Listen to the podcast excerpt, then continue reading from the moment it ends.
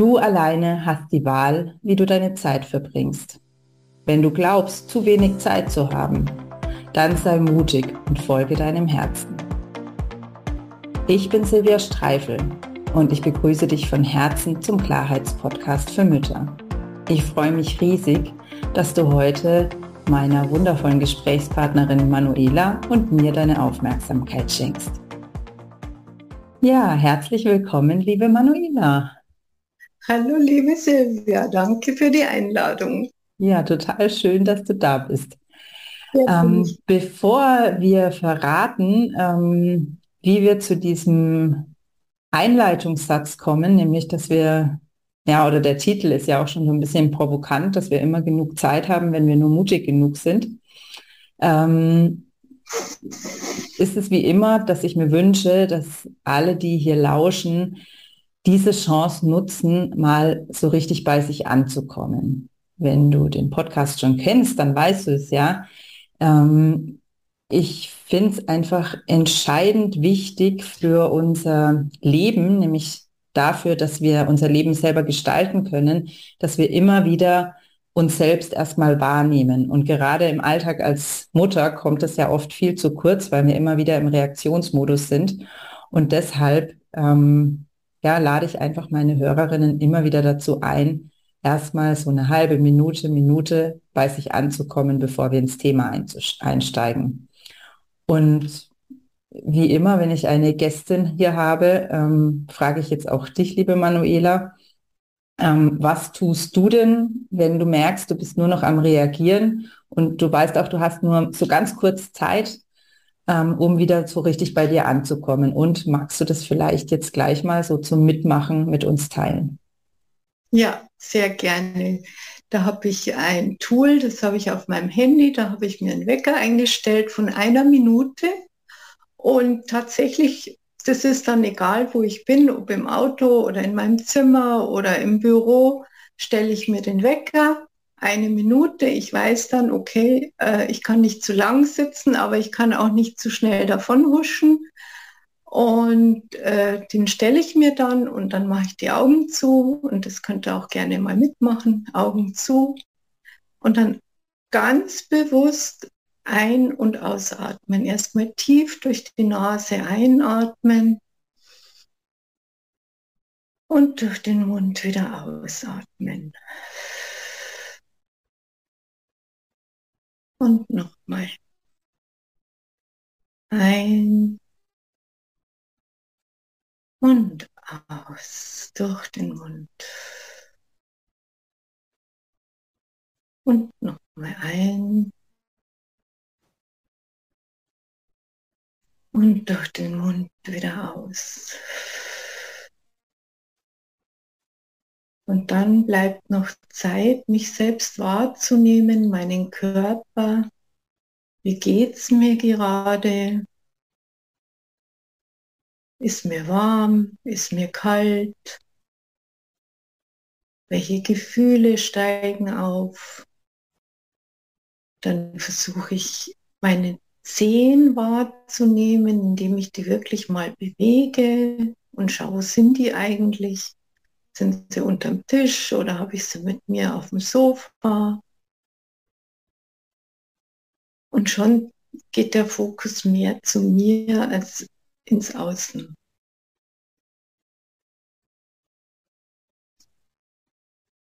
Und dann nochmal tief einatmen. Und dann könnt ihr die Augen schon wieder öffnen. Und doch verändert es diese kurze Sequenz die Wahrnehmung, finde ich, für mich. Ja, finde ich auch total. Und vor allen Dingen hätte ich dir jetzt halt gerne noch viel, viel länger zugehört. Ich fand das jetzt gerade total angenehm. Vielen Dank. Danke. Ja, und gleichzeitig bin ich auch so neugierig, was du uns ähm, ja nicht zu berichten, sondern was du mit uns zu teilen hast, sodass ich jetzt auch gerne wieder auftauche auch wenn ich ja. gerne noch ein bisschen drin geblieben wäre. Ja. Ähm, ja, wie ist denn dein Bezug zu dem Thema Zeit und Mut? Also diesen Zusammenhang haben wir ja in unserem kurzen Vorgespräch so ein bisschen herausgearbeitet und der war für mich im ersten Moment recht überraschend und ich bin mir sicher, mhm. ähm, viele der Frauen, die jetzt hier lauschen, fragen sich, was hat denn ähm, die Zeit, die ich zur Verfügung habe, ganz praktisch zur Verfügung habe, mit Mut zu tun? Mhm. Ähm, für mich gibt es da zwei Aspekte. Das eine ist die Zeit, die ich mir so am Tag für mich nehme, äh, wo, ich, äh, wo, wo ich von mir selber auch kenne, als ich noch jünger war und voll im Familienbetrieb, wo ich so dachte, ich habe eigentlich den ganzen Tag überhaupt gar keine Zeit für mich und meine Bedürfnisse. Äh, ich habe immer zuerst geschaut, wie geht es dem Kind, dem Mann, dem Hund, dem Haus was habe ich alles zu tun, was muss ich arbeiten und, und, und. Und am Abend bin ich ins Bett gefallen und habe mich selber überhaupt nicht mehr wahrgenommen. Und äh, das sehe ich jetzt auch manchmal. Ich habe ja ein Wollgeschäft und dann kommen Leute rein oder Frauen und sagen, ich würde ja so gern mal wieder stricken, aber ich habe ja gar keine Zeit. Und dann ist meine Standardantwort, genau dann sollten Sie stricken sich diese Zeit dann zu nehmen und zu sagen, okay, ich setze mich jetzt hin, ich nehme mir diese Zeit und das ist eine bewusste Entscheidung, was mache ich mit meiner Zeit? Und ich setze mich dann hin und wenn ich nur eine Reihe strecke und schon bin ich in einem anderen Modus, ich habe die Entscheidung getroffen, was ich mit meiner Zeit mache. Das sind so die kleinen Inseln am Tag, die ich mir gönne, wenn ich jetzt nicht gerade mal so eine Atemübung mache oder so ich habe einfach, gut, ich habe natürlich auch mehr Strickzeug. Ich ähm, habe immer und überall was liegen, wo ich weiß, okay, da kann ich jetzt mal eine Runde stricken. Oder im Auto habe ich äh, Socken, wenn ich irgendwo mal warten muss oder beim Arzt äh, reingehe, dann habe ich das auch dabei. Ähm, das sind so Entscheidungen, die man jeden Tag trifft. Ich kann mich entscheiden, was für mich zu tun, indem ich sage, was esse ich. Das ist meine Entscheidung, was nehme ich zu mir. Mhm. Natürlich kann ich schnell, schnell irgendwas essen, weil ich Hunger habe, aber ich kann auch, habe ich jetzt auch zu meiner Tochter wieder gesagt, ah, oh, hat sie gesagt, jetzt haben wir wieder eine Pizza bestellt. Sag ich, warum richtest du dir nicht irgendwas her, was du gerne magst? Du weißt ja, irgendwann am Tag kriege ich Hunger dann richte dir was her und hab das einfach dabei. Und wenn es soweit ist, dann freust du dich drüber. Mhm.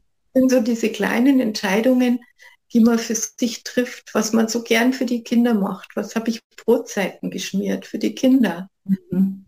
Oder Getränke mitgegeben. Und sich selber würde man immer hinten anstellen. Mhm. Ähm, für mich waren jetzt da zwei wichtige Aspekte mal drin, die ich nochmal äh, rausheben will, einfach um auch zu erfahren, ob ich dich da richtig verstanden habe. Also das eine, was für mich ganz entscheidend war, war das mit der einen, eine Reihe stricken. Zum mhm. Stricken kommen wir auch gleich noch, weil bestimmt war das jetzt auch recht überraschend für manche, dass jetzt plötzlich das Thema Stricken aufkam.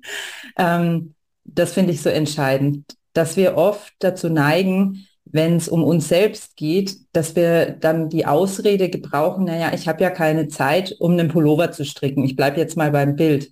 Ja. Das stimmt. Nur das ist eine Ausrede, weil ich brauche ja nicht einen ganzen Pullover stricken, sondern es reicht eben, um diesen Modus zu ändern, so wie du es genannt hast, reicht ja eine mhm. Reihe.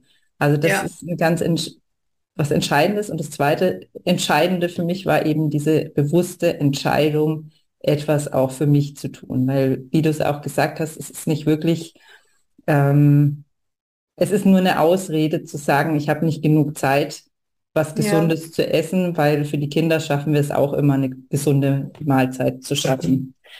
Jetzt hast du ja selber gesagt, ähm, als du, als deine Kinder noch kleiner waren, ähm, warst du auch in diesem in diesem Reagieren gefangen und warst nicht in der Lage, selber zu entscheiden. Was war denn für dich der, der Wandel? Also an welchem Punkt hast du denn gemerkt, dass du selber in der Hand hast? Also war das ein bestimmtes Ereignis oder war das ein Prozess?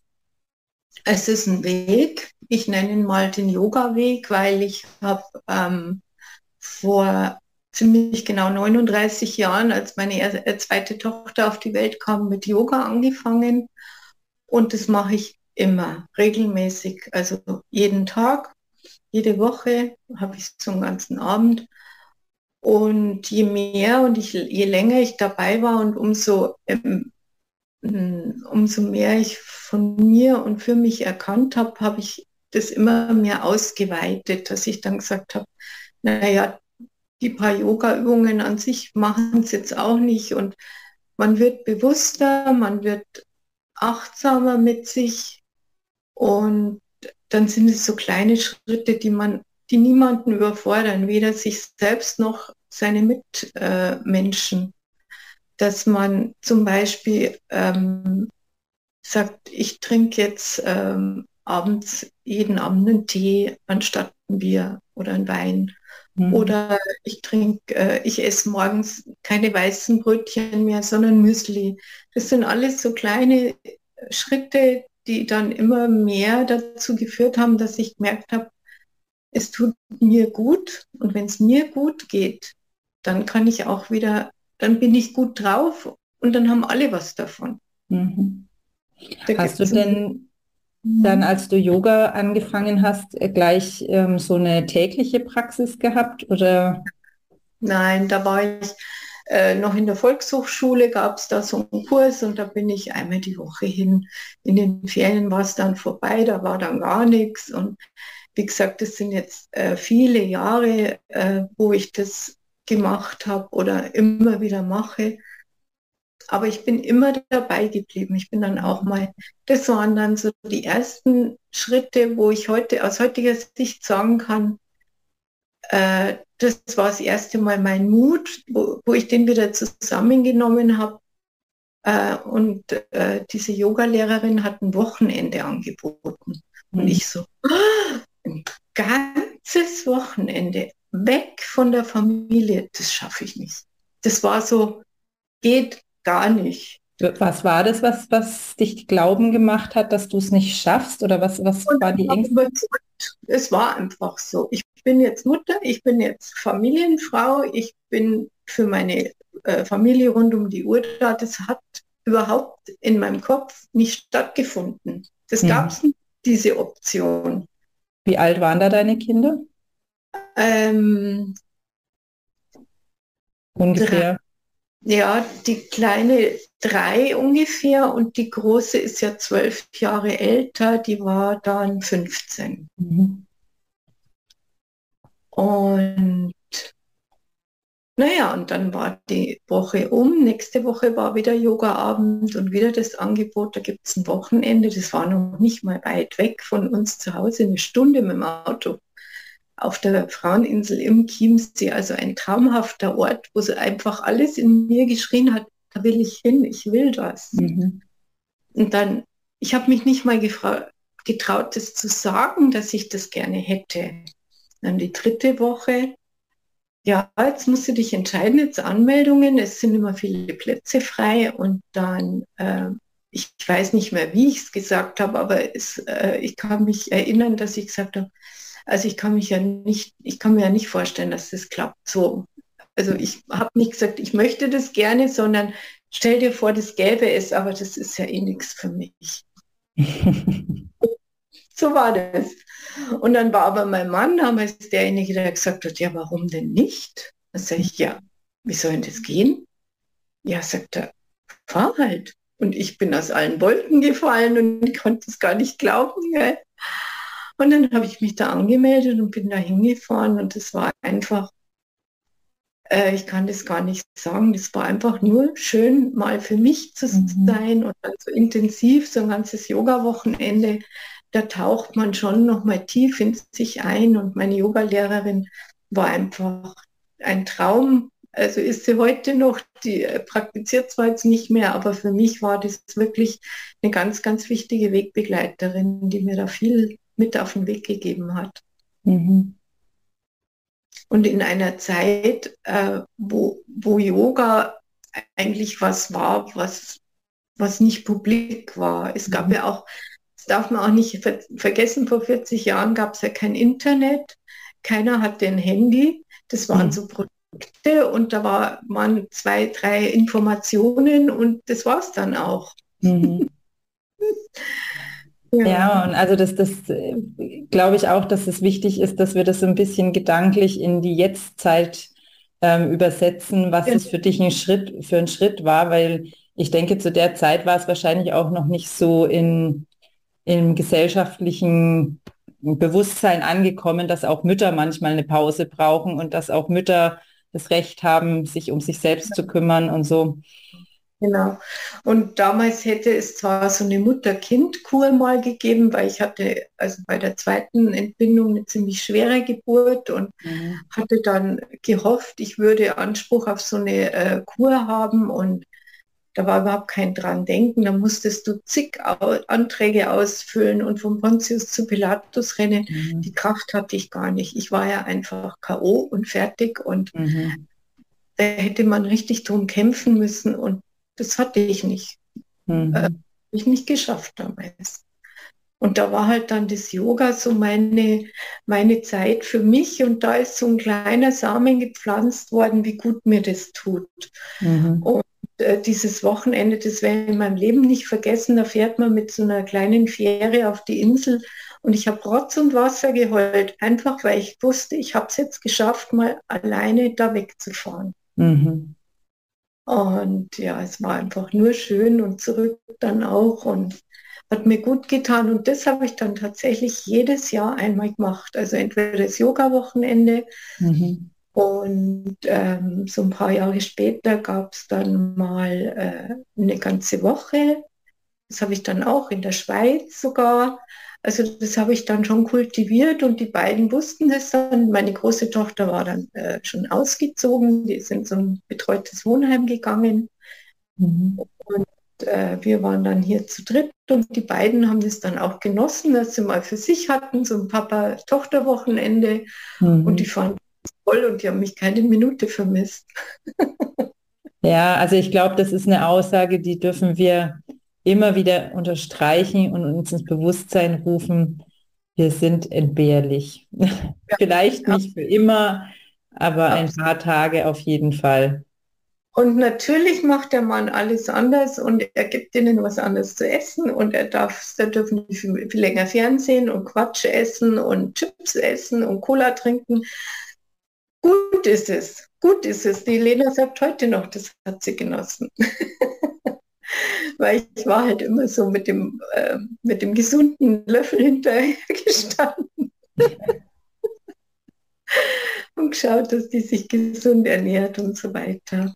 Äh, ähm, wie hast du es denn geschafft, damit klarzukommen, mit diesem Wissen, also mit diesem Abgeben der Verantwortung und auch mit dem Wissen, dass es dann nicht in deinem Sinne weitergeführt wird. Weil das ist tatsächlich immer das, wo ich ein bisschen Probleme damit habe, dass ich dann weiß, ähm, ich habe dann, wenn ich heimkomme, noch mehr den inneren Druck, jetzt besonders gesund, zum, bleiben wir mal beim Beispiel Ernährung, die Kinder besonders gesund zu ernähren, weil ich weiß, sie hatten ja jetzt die ganze Zeit eher nicht so viel Gemüse zum Beispiel.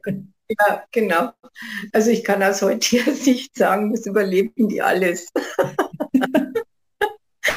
Ich habe auch noch äh, bestimmt, also ich weiß es nicht mehr so genau, aber ich habe bestimmt versucht, äh, da noch vorzukochen oder was Gesundes herzutun. Das hat die einfach nicht interessiert. Mhm. Und die finden es einfach toll, wenn es mal anders ist. Und man, man hat ja, also ich habe schon auch so ein Gluckenverhalten gehabt, dass ich dachte, nur ich weiß, was für mein Kind gut ist. Und mhm. das stimmt auch nicht, weil es ist der eigene Vater.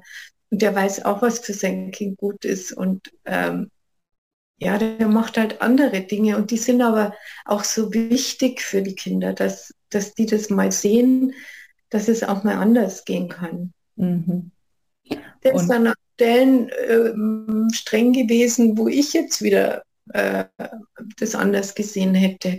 Aber das macht es ja aus, dieses, die, äh, dieses Unterschiedliche von Vater und Mutter. Mhm.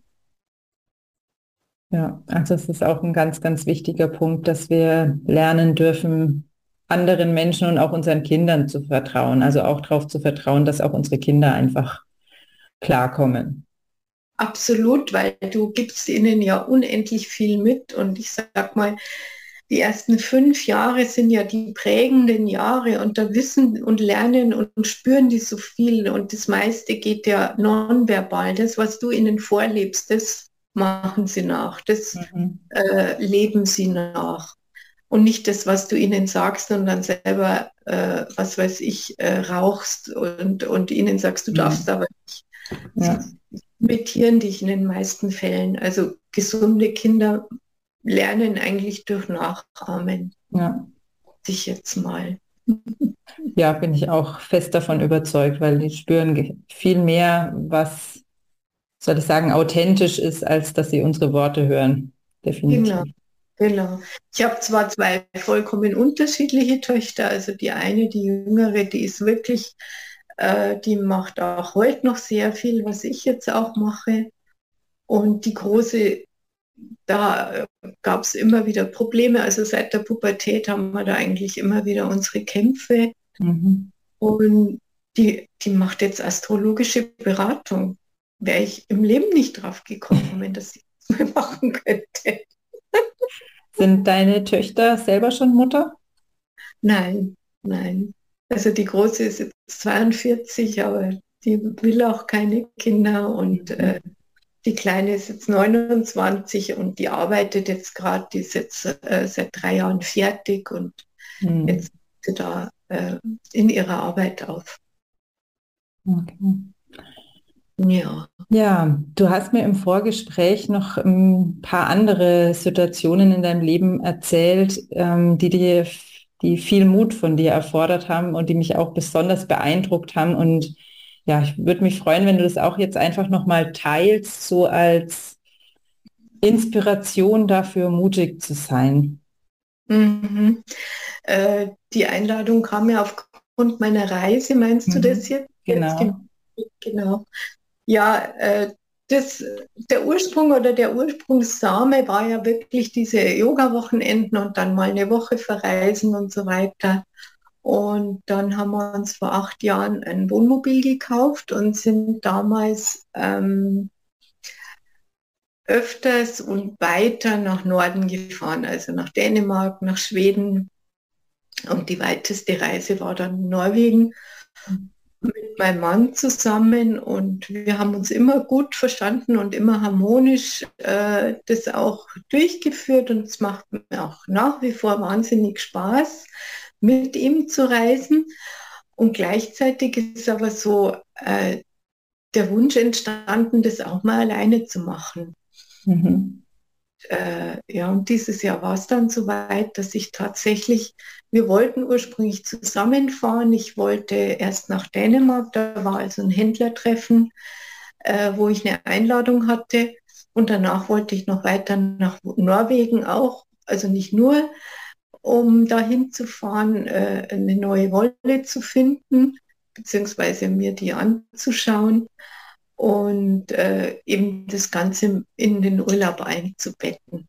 Und dann kam aber bei meinem Mann einiges dazwischen an Terminen. Wir sind beide selbstständig und er hat gesagt, ich kann nicht so lang weg, du musst alleine fahren. Und da habe ich nicht lange gezögert. Nicht wirklich. Also ich habe mich dann, ja, zwei Wochen vorher haben wir das dann besprochen gehabt und haben wir gesagt, also ich will es nicht absagen, ich will es auch nicht verkürzen. Wir haben dann schon noch versucht, ob er vielleicht nachkommen könnte oder früher zurückfahren oder wie auch immer. Und das war alles keine Option für ihn. Da habe ich gesagt, okay, ich fahre alleine. Und mhm. das war wirklich, ja, mutig und auch dieser Zeitfaktor wieder. Es waren fünf Wochen, wo ich wusste, ich bin selbstständig, ich verdiene nichts. Mhm. Und ich war trotzdem, weil ich merke immer mehr, und da hat mir ein Satz unendlich geholfen, der da hieß, ich kann es mir nicht leisten, das nicht zu tun. Mhm. Weil man wird ja nicht jünger und wann will man es machen, wenn nicht jetzt? Ähm, und ich habe so vieles immer wieder vor mir hergeschoben oder nicht gemacht und ich sage, nee, ich mache die Dinge jetzt. Mhm. Also du bist fünf Wochen ganz alleine mit dem Wohnmobil durch die Gegend gefahren. ja, erst nach Dänemark, dann mit der Fähre nach Norwegen mhm. und dann in Norwegen, das war dann wirklich abenteuerlich, wo ich eigentlich gar nicht mir bewusst war, wie bergig diese Strecke sein wird. Und ich liebe es, aber ich fahre einfach wahnsinnig gern Auto. Und ähm, das waren wilde Strecken, wo es links runter ging und rechts hoch und dann einspurig und durch Tunnels durch. Und also es war wirklich abenteuerlich. Dann ganz oben war Eis und Schnee links und rechts. Also es war Mai, Juni. Also ich hatte nicht mehr mit Schnee gerechnet. Mhm. Und da merke ich aber oder habe ich gemerkt, da wachse ich über mich hinaus, da kommt eine Kraft in mich hinein, die, die man sonst gar nicht spürt oft. Und, und dieses mhm. Gefühl von Freiheit, dass man sein Leben genießen kann, jeden Tag und jeden Moment und das machen kann, was einem wirklich Spaß macht. Und man hat es gemacht und ich habe den Mut gehabt und hinter diesem Mut war die Freiheit und das Glück und es war einfach nur schön. Mhm. Die schönsten Momente waren die, wo ich gar kein Geld gebraucht habe. Da bin ich irgendwo gewandert oder bin am Meer gesessen oder äh, am Abend vorm Wohnmobil gesessen und habe noch äh, gelesen oder gestrickt. Das ist einfach für mich ja das pure Glück. Mhm. Was war denn die größte Herausforderung in diesen fünf Wochen? Ähm, Puh. Ich glaube, das Losfahren. Mhm. Bis ich dann endlich im Wohnmobil saß. Also bis dahin war ich, äh, das muss ich das muss ich noch. Und an das habe ich noch nicht gedacht. Brauche ich das und reicht das Gas und habe ich genug Diesel und habe ich alles und noch ein Drum reingepackt und noch ein Drum. Und ich habe natürlich nur die Hälfte von dem gebraucht, was ich dabei hatte. Aber ich glaube, der größte Mutfaktor ist die Entscheidung zu treffen, ich mache es alleine, ich tue es. Mhm. Der erste Schritt zu sagen, ja, ich mache es. Dann kommt ja noch hinzu, dass so das Umfeld sagt, ja, wie, ihr fahrt nicht gemeinsam, was ist denn los und ist was passiert und ist es schlimm und aber mhm. wir haben es besprochen und wir haben gesagt, wir machen das jetzt und ähm, sich diese Freiheit zu gönnen in der Beziehung, das ähm, das tut gut. Ich konnte im Frieden fahren.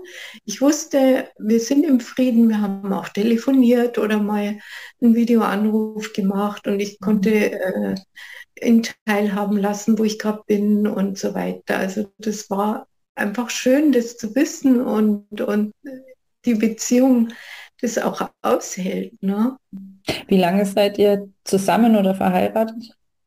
30 Jahre. Okay, also er ist dann nicht der Vater der ersten Tochter. Genau, genau. Mhm. Bei 30 Jahren ist natürlich auch schon eine ja. ziemlich lange Zeit. ja, ja, doch, wir haben schon viel mitgemacht und ja. Und ich bin auch keine, die äh, dieses ewig aushält, so wenn es ihr nicht gut geht. Also mhm. so die ersten Jahre, wo ich einfach gemerkt habe, ich, ich möchte einfach mal weg oder ich möchte mal was machen oder auch mit meinem Yoga und solche Sachen, dass man es immer wieder schafft, dem anderen den Freiraum zu geben, mhm. den er braucht. Das ähm, ist sehr, sehr wertvoll, mhm. finde ich. Mhm. Ja, wobei ich, also ich glaube tatsächlich, ähm, die in den meisten Beziehungen, also das weiß ich von mir selbst und von den Frauen, mit denen ich arbeite und mit denen ich gesprochen habe, größere Herausforderung ist, uns selbst die Freiheit zu geben, weil das, was du vorhin erzählt hast, als du vor deinem ersten Yoga-Wochenende das deinem Mann dann endlich gesagt hast, dass er dann gesagt hat, na klar, fahr doch, das äh, ist in 99 Prozent aller Fälle so, meiner ja. Erfahrung nach, dass die Männer da nicht wirklich ähm, Schwierigkeiten damit haben, uns die Freiheit zu geben. In unserem Kopf, das ja. sind so ur, uralte Prägungen, denke ich mal. Ja dass das da irgendwo herkam. Ja. Ja. was ist denn das Wichtigste, was du gelernt hast in diesen fünf Wochen? Dass ich unheimlich geführt werde, dass mir immer von, ja, vom großen Ganzen der richtige Platz gewesen wurde, zur richtigen Zeit. Ähm, der richtige Ort gefunden wurde. Ich hatte ja den Hund dabei und ich wusste, ich muss jetzt noch irgendwo spazieren gehen mit ihm. Er muss raus. Das soll nicht an der Straße sein. Es soll ein bisschen grün sein. Wasser sollte vielleicht auch noch dabei sein.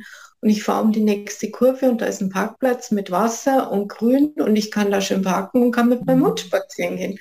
Und ich mir denke, das gibt es doch jetzt nicht. Ich habe mir das doch gerade noch gedacht.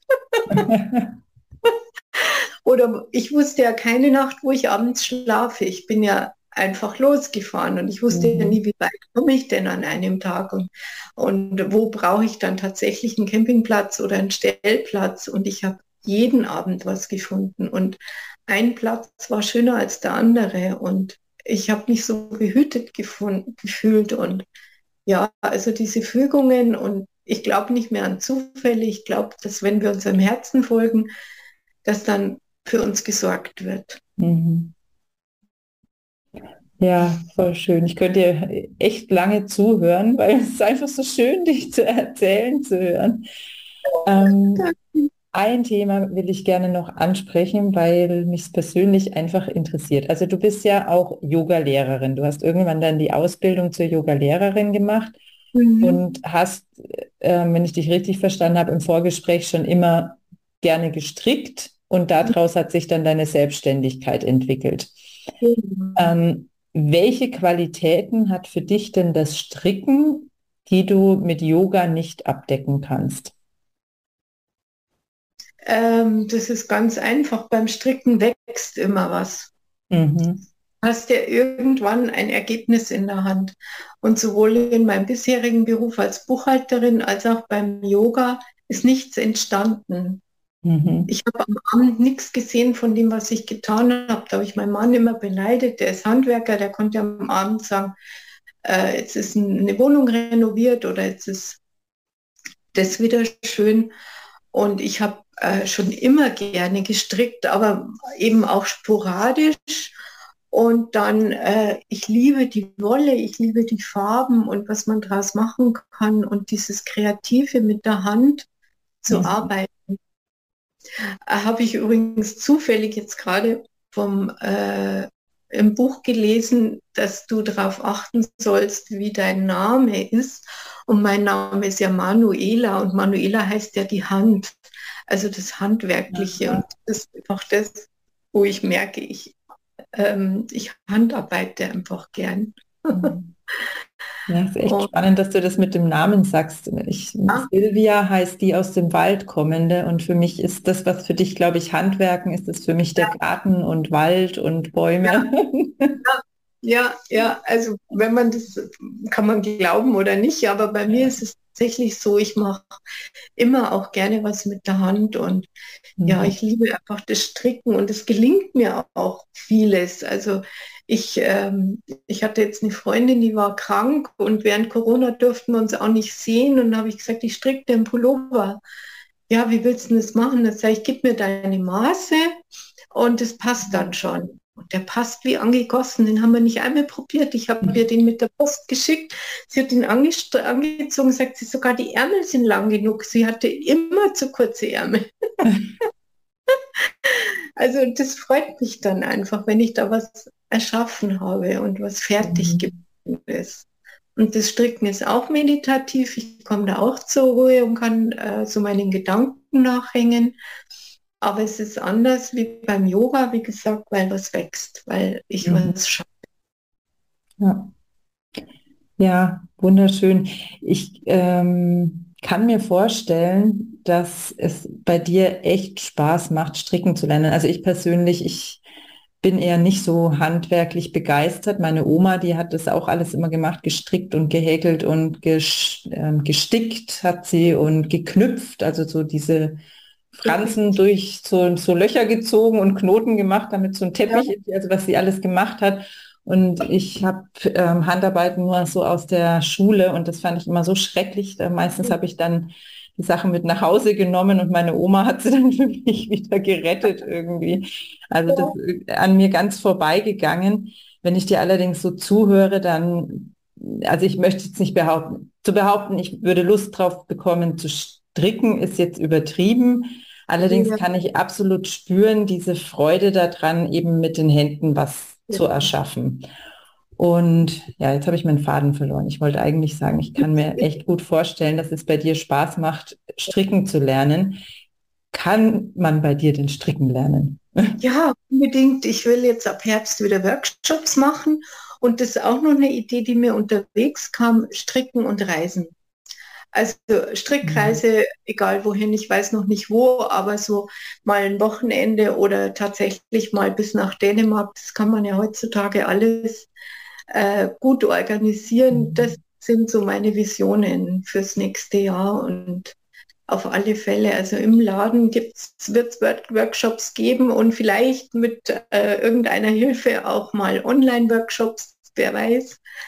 Und Ein Online-Shop hast du ja schon für besondere Wolle. Ja. Genau.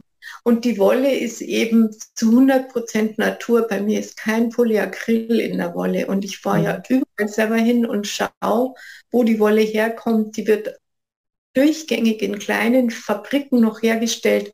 Die Wolle kommt aus dem Land, wo es draufsteht. Also mhm. norwegische Wolle kommt aus Norwegen, englische Wolle kommt von englischen Schafen und schwedische Wolle kommt von schwedischen Schafen. Mhm.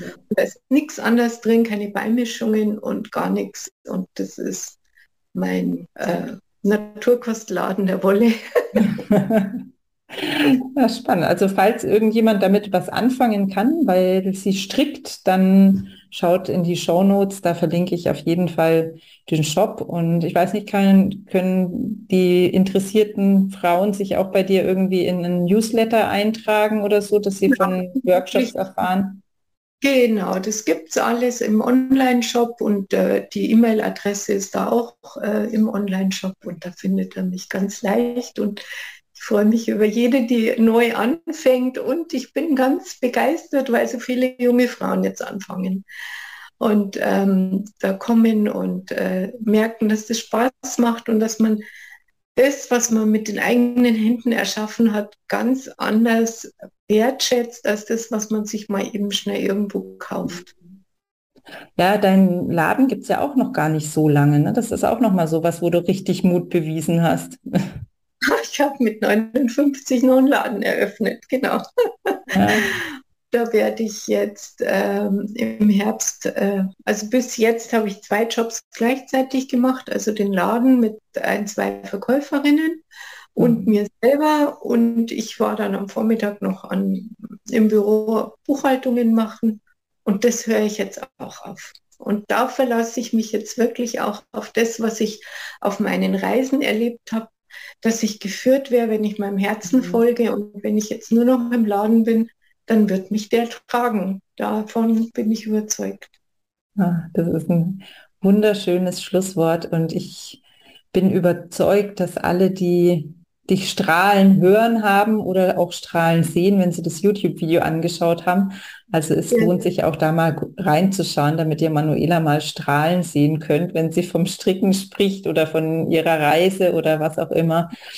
Ähm, habe ich schon wieder den Anfang von meinem Satz vergessen.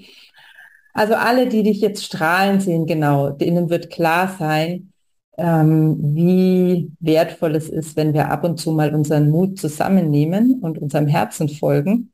Denn dann mhm. bekommt die Zeit einfach eine andere Qualität. Und mhm.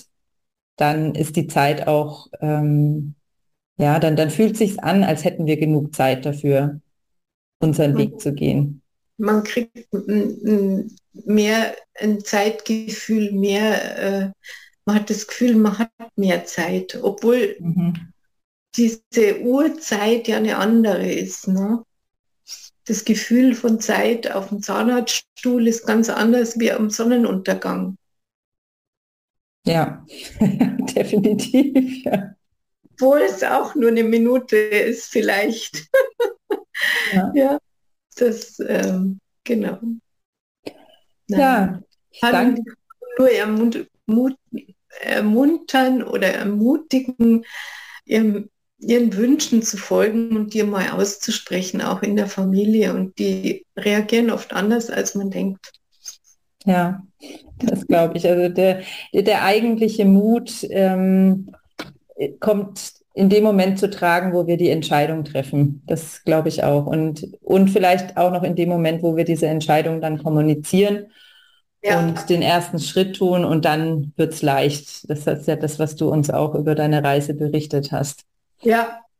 Ja, das macht's doch wunderbar rund. Ich danke dir von Herzen, liebe Manuela. Und wenn ihr mehr über Manuelas Arbeit wissen wollt, dann schaut in die Show Notes. Da verlinke ich die Webseite. Mhm. Und ähm, wenn ihr noch mehr Ermutigung dafür braucht, euren eigenen Weg zu gehen und auf euer Herz zu hören, dann hört auf jeden Fall nächsten Freitag wieder rein. Da spreche ich ja mit einer Frau, die eine ähnliche Botschaft hat, allerdings auf eine ganz andere, auf eine ganz andere Art und Weise. Das ist auch ja absolut hörenswert. Und wenn du eine Erinnerung kostenfrei in dein Postfach haben willst an dieses Gespräch, dann trag dich am besten auf meiner Webseite in mein Newsletter ein. Auch da findest du den Link in den Show Notes. Genau, jetzt überlege ich noch, habe ich noch was vergessen? Ach ja, klar.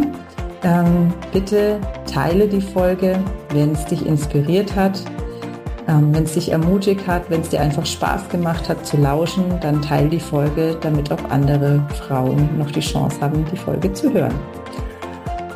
Ja, ich glaube, das war's jetzt. Dann nochmal ganz herzlichen Dank, liebe Manuela, und bis bald. Liebe Silvia, ich möchte mich auch ganz herzlich bedanken fürs Gespräch und deine äh, interessanten Fragen und alles Gute für die Frauen, die sich trauen, was zu tun für sich.